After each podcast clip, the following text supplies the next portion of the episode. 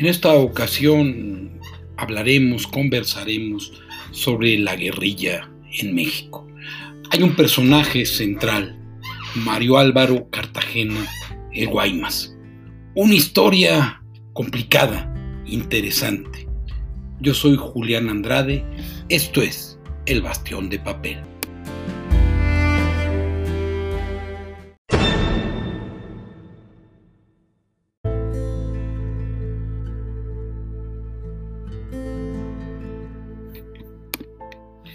El Guaymas, la guerrilla y la vida.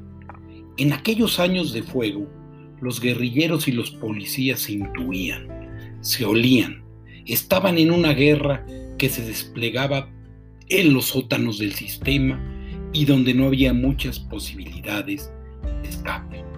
Mario Álvaro Cartagena el Guaymas logró salvar su vida por una mezcla de resistencia a la tortura y por la persistencia de su familia para encontrarlo con vida. Su madre vio la fotografía publicada en los diarios de un guerrillero herido que estaba identificado como Florentino García Clavel. El rostro cubierto no dejaba mucho espacio para la identificación, pero ella lo supo. Era abril de 1978.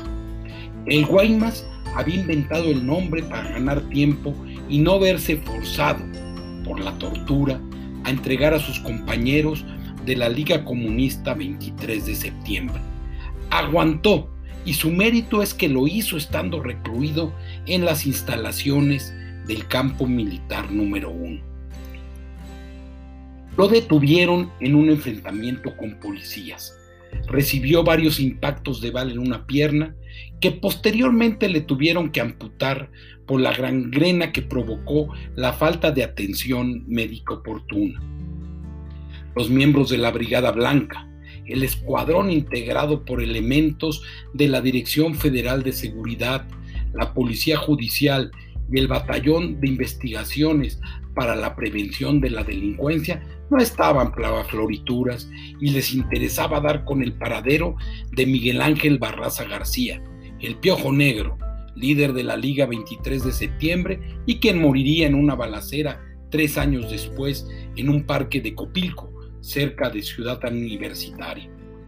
Un tipo rudo, pelón casi a rape, se le acercó al Guaymas para decirle, soy Salomón Tanús, el que te puede dar o quitar la vida. ¿Quieres vivir? Vas a hablar. Habló, claro que lo hizo, pero para despistar a sus captores, dándoles pistas falsas sobre una hipotética cita con el piojo negro. Los policías organizaron un operativo y no encontraron a nadie, como no podían hacerlo, porque la propia publicidad de la captura había alertado a las células guerrilleras. La furia de Tanús nos hizo esperar y le reclamó, nos choreaste, cabrón. Sí, eso hice, el Guaymas, con los años, contaría que respondió eso porque no sabía qué quería decir chorear, ya que esa expresión no se usaba en el norte del país y menos aún en su estado, Sonora. Nus, en efecto, como jefe de la Brigada Blanca, podía decidir el destino de los detenidos, que por lo demás no estaban identificados en ninguna oficina ni existía constancia sobre su paradero eran desaparecidos en ese momento. En alguna medida estaban ya muertos. El Guaymas conversó por un instante con Alicia de los Ríos, otra militante guerrillera de la que nunca se supo más. Sus familiares aún la buscan.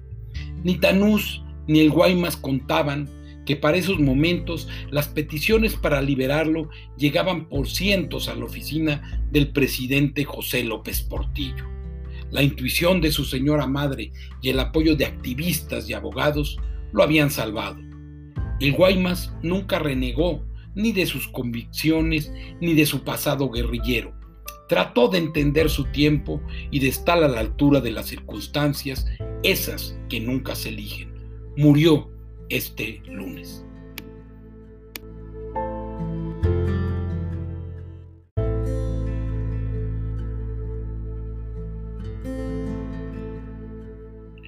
Esto fue un episodio más de El Bastión de Papel.